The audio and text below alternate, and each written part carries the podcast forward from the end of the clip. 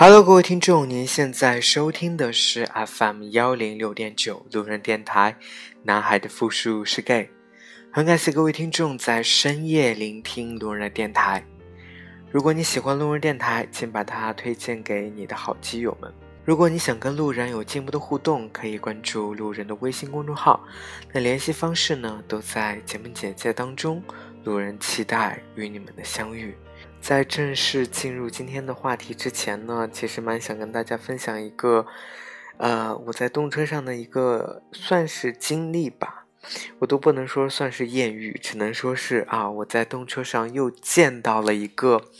这次呢不是大叔了，这次换成一个比较正太类型的这个男生。那这个男生呢，当时上车的时候我并没有留意到有这个人。后来都开始坐下了，然后我开始环顾四周。我有一个习惯，就是比较喜欢去观察，就是看看人呐，看看物啊。于是就看到了我旁边的这位男生。那他属于就是长相很帅气的，嗯，同时呢又有点肌肉男的，就也不是说很壮的那种肌肉男，但是你可以很明显的看到他。的胳膊是有练过的，他的胸是有练过的的这样的一个男生，我相信很多同志的天才应该都是这一款类型的。但是我今天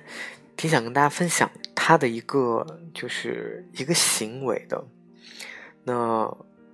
因为我本身注意到他很帅，所以我就会好吧，我全程观察他，观察了五个小时，因为我做了五个小时的。高铁，我那个五个小时基本上全在观察他，他在干什么。我就注意到他这五个小时呢，基本上只做了一件事情，就是刷社交圈、社交就是社交 APP。在我注意到他的时候呢，其实我就有看一下，就是看他他的手机，其实他是 Plus，所以屏幕比较大，我就知道。他在刷什么？然后当时就看留心到，就是他应该是在刷 Instagram。嗯，那个时候其实会当下就会想说，哦，一般国内的男生不太会去刷 Instagram，除非你真的是这种怎么说呢？就是走在这个有点国际范儿的。或者是这种国际友人的这种，啊，就是混迹怎么说呢？稍微名流圈的这种，你可能会经常去刷 Instagram。为什么呢？是因为首先在国内刷 Instagram 是一件比较困难的事情，因为你要翻墙，就你要连 VPN，所以一般国内的男生刷 Instagram 的其实并不是很多。就包括在同志圈里面，我觉得应该也不会很多，因为我之前关注 Instagram 的时候就发现，大部分我见就是，呃，比如说是长得比较好看的男生在发这个图片的时候，就会留心到，就是基本上他们都属于啊华人，但是生活在国外的这种，真正国内就是不停的能够去刷 Instagram 的人真的很少。后来呢，就有注意到，就是他聊天的时候好像用的不是中文，我就有点猜测他可能是韩国人或者是泰国人。后来他在刷 Instagram 的同时呢，就好像是要发一个什么样的东西，那我就看他频繁的去打开他的那个相册，就一直在看那相册的图片，找啊找找找找找了好久。可能有半个小时的样子，他找到了一张图片，他就要发 Instagram。他大概可能又 P 了大概有十分钟的样子，因为 Instagram 其实自带 P 图的功能嘛，它的滤镜是做的比较好的，所以他大概又 P 了十 十分钟以后，他就发了那个 Instagram。后来呢，这张图片呢，他可能又发到了这个微信的朋友圈里面。这个时候呢，我就。留心到他就是不停的发完这张照片以后，不停的要去切换这个微信的朋友圈跟 Instagram 去刷他的这个状态，看有谁去给他的这张照片点了赞。我就注意到，就是一旦有人点了给他点了赞，他其实会有推送消息，他就会打开那个推送消息，他就他会点开那个点给他点赞的那个人，去把他的这个类似于发的这个 PO 的这个图片都浏览一遍，会去看一下这个人他大概的平时的状态是什么样子的。我发现他只要是每每一个给他点赞的人，他都会这么去看一遍。而且他有一个习惯性的动作，就是当他当别人去给他点赞，他就是打开那个推送的时候，他会先点开自己的那张图片，先看一眼，然后再再去回复别人，或者是再去看别人给他点的这个赞。就我觉得好像还蛮奇怪的，可能是略微的有一点自恋呢。就就是因为有这样的举动，所以我就觉得，好，这个男生的长相又很好，就有一点觉得他可能应该是一个，就是小名媛的这种类型啊，就是他的这个 Instagram 上也应该是发了很多，就是就是啊，应该名媛有的这种图片，应该是都是会发的。后来他真的是五个小时全程。就在 Instagram 跟朋友圈里面去刷他的这个状态，有谁点了他的赞，然后他在朋友圈也是点赞的人，他都要去看一遍人家的朋友圈，就是这样的，就全程就刷了五个小时，所以我就想说，好像做名媛也蛮蛮辛苦的，蛮累的，就是一定要时时刻刻的去。关注自己的动态，然后关注别人谁 follow 了我，谁给我点了赞，然后都是哪些人给我的点了赞，什么样的人，然后我可不可可会不会再有跟他机会去？如果我看到合适的话，是不是可能再去给他留个言啊什么之类的？就我当时就看到他全程都是在做这样的动作，然后还有刷。有刷，好像还有刷过 Facebook 和 Twitter，就他的社交 APP，我大概瞄了一眼，至少有十个不重样的，嗯，也蛮厉害的。但是我真的很想说，这个男生确实很帅，所以嗯，也确实有做这个名媛的这种资本了。如果各位听众就是还有感兴趣的，就想想知道他有多帅的，可以。可以听完这期节目以后就私信我，我给你发照片。我觉得这个人就最擅长于偷拍。之前那个大叔也是偷拍了一个侧脸，还有很多人来问我要照片嘛。就是看完以后，嗯，就是就是各抒己见，大家意见都不太一样。总之，我的口味可能是那个样子。对于这样的这样的帅哥来说，可能我就看看就好，但确实不是我的菜。所以，如果你们感兴趣的话，想看到这个男生长什么样子，可以私信我，我发给你们。好了，前面讲了一个小小的插曲，就想给大家分享一下我在这个出差的这个过程当中的一个经历，确实挺让我讶异的。就是原来名媛的生活是这个样子的，原来名媛就是活在社交圈当中。嗯，嗯，接下来呢就。聊到今天的这个话题，那今天呢，路人啊起的这个名字叫《基友记》，我不知道有多少听众呃知道《基友记》其实是一部泰国的同志剧。我很早以前吧，在节目里面，其实那个时候就推荐过一次，当时它还是第一集，那现在它已经更新到第二集，快完了吧？就也我我也开始刚开始看。但是看到第二季第二季的时候呢，就又会有第一季的那种感受，就是好写实、好真实。这是一部我认为每一个同志都应该去看一看，都应该去体体会一下，什么样才是真正的现实的这个同志的生活圈子。往常我们所看到的各种 BL 剧，比如说上瘾也好，比如说这个其他的什么一年生呐，或者是等等其他的这种同志的这种纯爱剧，真的是不一样。啊，我其实对这种纯爱剧，说白点，其实就是这种脑残剧，我我也会去看，就是，但是我还是非常的推荐大家这部现实的写真剧吧。这部剧呢，就是会怎么说呢？会让人有一点毁三观，但是我觉得这种毁三观是比较正常的，就是是在现实当中是会。频繁发生的事情，呃，其实我就是想，就是总结下来，我认为这部剧大概就讲了两个话题，第一个是同志的一个爱情观，第二个是一个怎么说呢，交友观吧，就是说你这个朋友怎么去谈，就是。正常的朋友啊，就不是说谈男朋友的这种，就是正常的这种友谊的。友谊的这种关系，还有就是这种爱情的关系，我觉得这是这部剧里面的两个大的主题。所以看完以后呢，也会让我有很多的想法。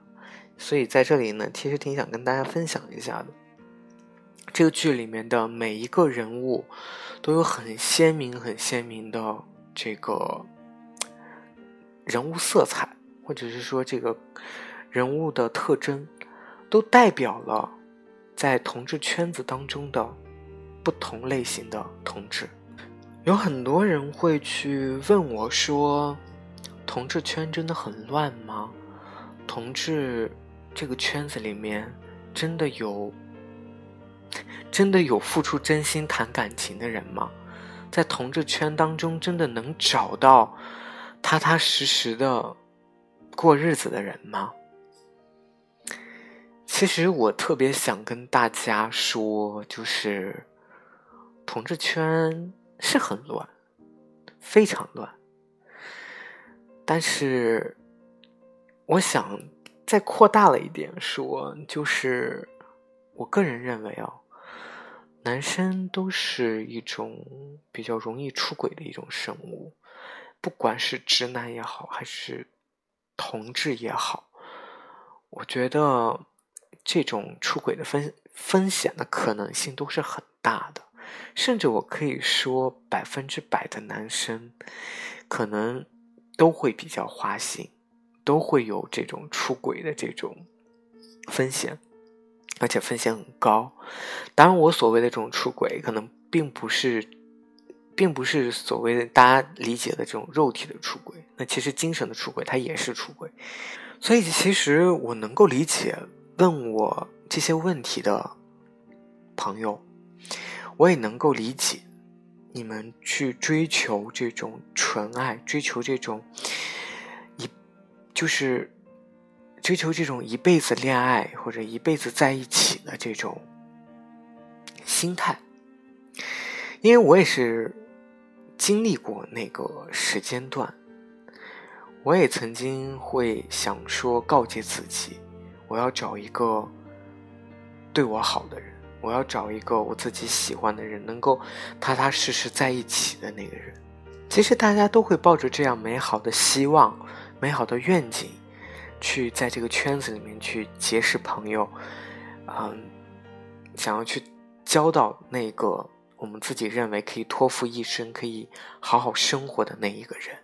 然而，其实人无完人，就是。我一直相信一点，就是，呃，当上天赐予了你一项优势的时候，他一定你一定会在某一些方面有一些劣势。比如说，你想找一个很好看的人，那他可能会比较花心；那如果你想找一个对你死心塌地的人，那他可能没有那么的聪明，他可能比较木讷。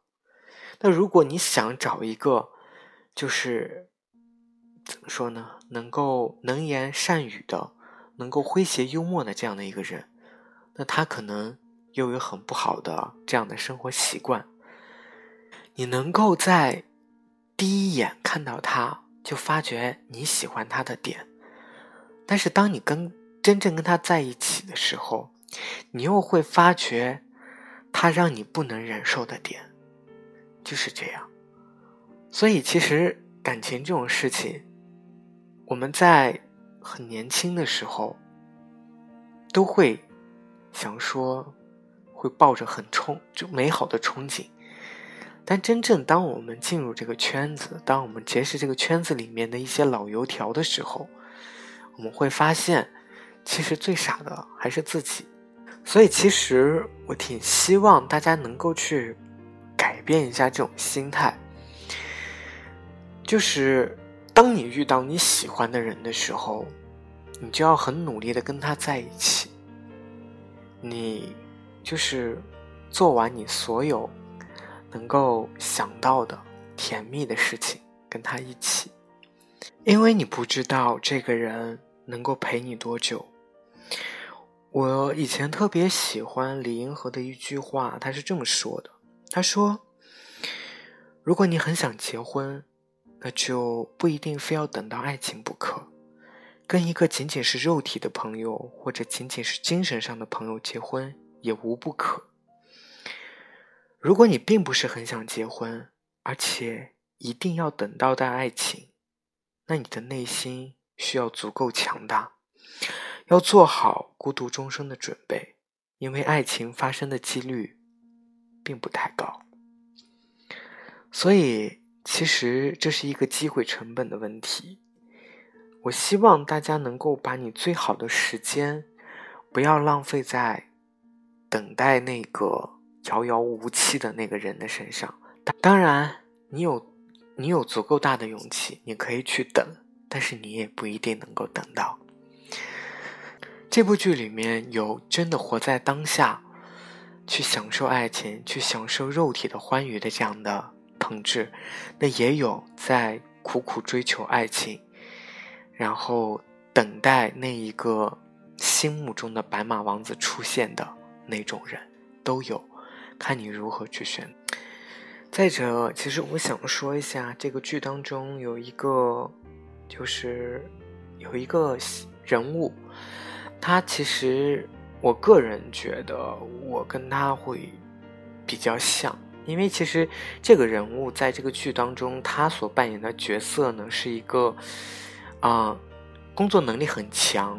但是是有点娘，然后又没有身材，也没有很好的这种颜值的这么一个同志的一个形象，在剧中他可以是一个好领导。她可以是一个好闺蜜，她可以是一个好人的形象，但是没有人喜欢她，没有人爱她，没有人愿意跟她在一起。当有一个很优秀的一个男生想要跟她在一起的时候，她其实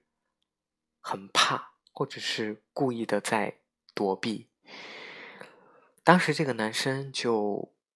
就问，就说他，就是是，就是说，为什么你会这么不自信？为什么会觉得，当好的事情落在你身上的时候，你不敢去接受它，不敢去拥有它？其实想一想，我自己也是。一直以来，可能从大学毕业以后，都抱着这样的一种心态。以前在大学的时候，我承认我面过很多基基友，但是真的没有能够好好的谈恋爱、能够在一起的人。然后在大学的时候呢，嗯，因为身边确实有好基友，但其实。心里会很难过，难过的点在于说自己好像一直都做了绿叶，就是我的这个基友就是红花。虽然我们每天都生活在一起，我们是很好的闺蜜，我们是很好的朋友，但是感觉所有的光芒都在于他身上，所有的人都爱他，而不是我，所以。渐渐的，我会发现，我对于自己喜欢的东西，或者想要的东西，我不太敢去主动的去去表达，或者主动的去伸手去抓过来。我会再去质疑说，这样的事情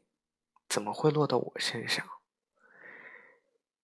就很，我经常会说，我其实这个人我不喜欢帅哥，我只喜欢一个我喜欢的男生呢，可能就是长相比较普通的就好了。我不需要你长得很帅，我也不希望你有多肌肉男，啊，你的身材有多好，我都不需要。其实我就会在想说，谁会不喜欢这样的男生呢？只是我认为这样的男生不会喜欢我，所以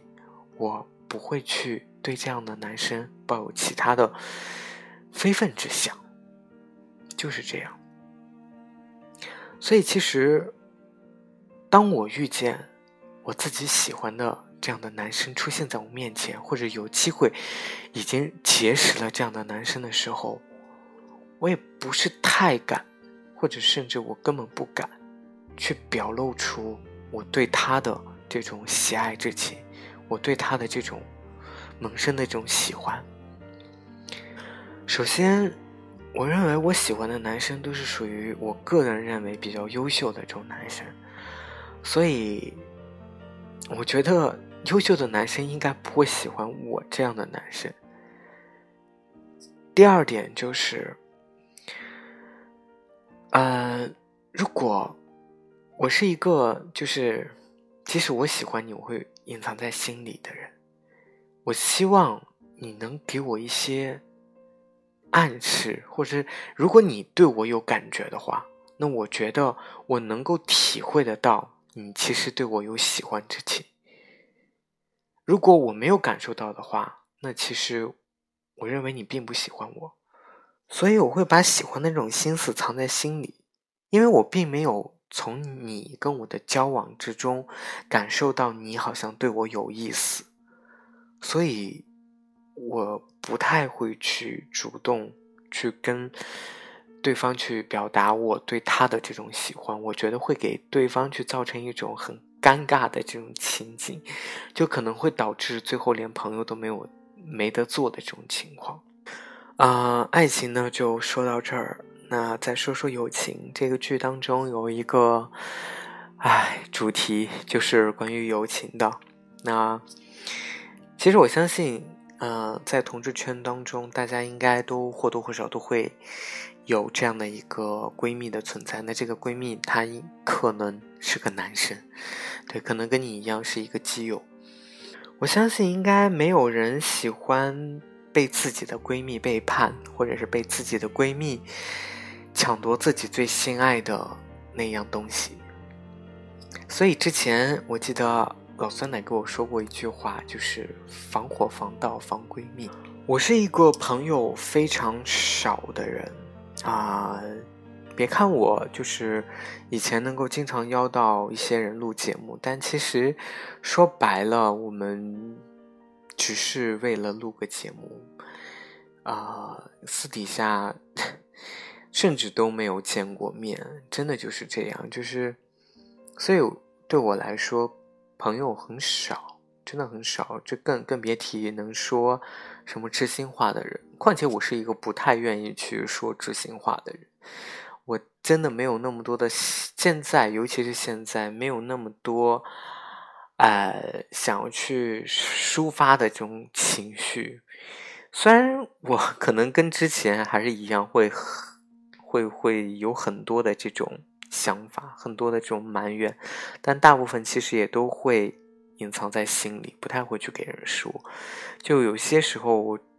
我朋友就是就就就会问我说，为什么觉得我最近都很少说话，怎么怎么？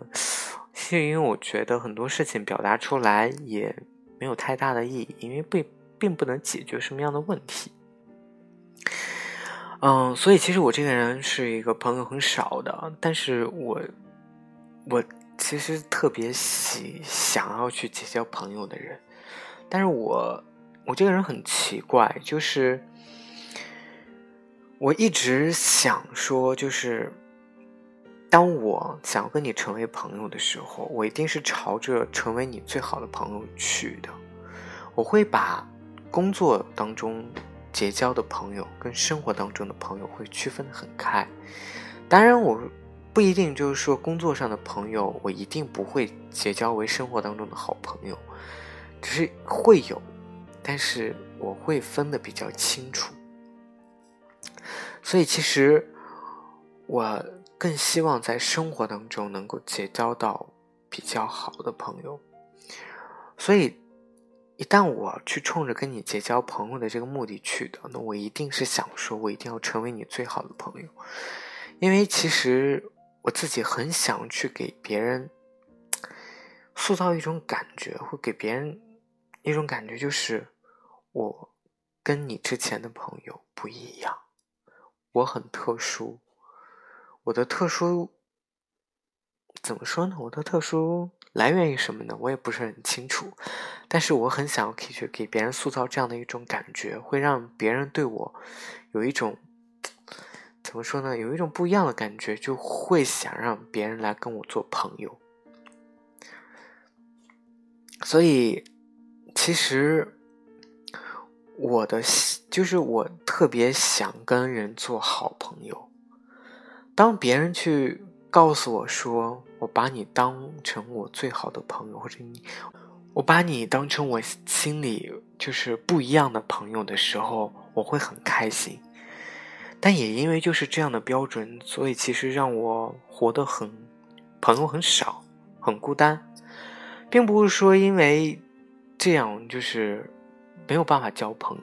是因为当我就是当别人跟我说，我觉我把你当成好朋友的时候，我自然会以好朋友的这样的一个姿态或这样的一种身份来面对你。当你做了一些事情是让我觉得是 是对好朋友做不出来的事情的时候，我会觉得你并没有。把我当成真正的好朋友，比如说，啊，我在成都的那段时间，就是有一个大学的一个同学，啊，因为之前也是跟他一起工作，就是我们的第一份工作都在一起，后来又一起回成都了，那个时候呢，就联系的比较经常。他就会有很多的事情来问我，或者来咨询我。有些是有些时候我也会去帮他。那个时候我真的会有些时候会觉得，就是哎，我觉得我跟他关系应该不错了。当我跟他去提出，就是当我有困难的时候，我向他去求救的时候，我可能当时他可能答应了，但是他后来没有做到。这个没有做到，是因为他根本没有把这件事情放在心上，所以我就会会很难过。就我觉得你其实并没有把我当做你的很好的朋友，因为我觉得如果你把我当做很好的朋友，你一定会为你很好的这个朋友去，就是把他嗯让你帮忙做的事情放在心上。这件事情对你来说并不难，只要你放在心上。你一定能够把它做好，你一定能够让你的朋友去满意，但是并没有。我也不能接受，当我要离开成都的时候，我告诉他，我说我要离开了，我们一起一起聚一聚，一起再吃个饭，而你给我的回复却是，哎，不好意思，我今天有一个应酬。我约了你三天，你三天都有应酬；约了你五天，你五天都有应酬。我不能接受，我不能接受这样所谓的，这就是我把你当做最好的朋友的状态。我也不能够接受说，口口声声说我是你最好的，我把你当成很不一样的朋友，我把你当成特别好的朋友。但是当你来到我的城市的时候，你可能就是。并没有第一时间来找我，并没有时间第一时间来告诉我，而你去跟了其他人出去浪啊，怎么怎么样？其实我是不太能够接受这样的，就是我总会用这样自己的这种标准去要求别人，所以我觉得我自己活得也很累，所以我朋友也很少。我会当我到一个城市的时候，我会去主动告诉我想要去联系的那些人，我想我认为的好朋友，我告诉他们我回来了，我们什么时候有空，我什么什么时候有空，我们可以约一下。或者当我的朋友要离开了，我想说，我不管抽一个什么样的一个时间，我哪怕请半天的假，请一天的假。我都要跟你一起吃个饭，给你践行一次。所以，其实对我来说，我的朋友真的很少。也因为我有这样的，就是很变态的这种要求，所以我会去删掉我就是曾经我认为是我好朋友的那些人。可能离开一些城市，我就会去删掉一些人。我觉得，但是人生其实就是这样，就是可能就是不停的认识人，不停的再去遗忘一些人。呃，大概就说这么多吧。其实我当然还是回到这部剧，我其实真的，嗯。看完这部剧，我觉得感触蛮多的。确实是一部非常良心的、现实的同志剧，每一个人都应该去看一看，去想一想你自己的爱情观是什么样子的，是不是可以试着去改变一下？也许你的生活可能会变得多姿多彩，也许你就不用去沉迷于像我一样自怨自艾的。之前自怨自艾的那样一个人的状态，会去苦思冥想：为什么我遇不到一个对的人？我遇不到一个能够脚踏实地的这样的一个人。因为其实渐渐的，我现在也能够明白，就是说，真的是人无完人。当你想要找到一个你理想当中的那个人的时候，他总有一些缺憾是你。其他方面不能满足的，当然友情也是一样。我觉得，当然，我觉得我可能不太会去改变了，我可能还是会去维持这样的标准。朋友少也就少了，只是我真的希望，就是还是能够交到真正把我当朋友的人，真正能够重视我的人。当然，我也会以这样的一种态度去对你。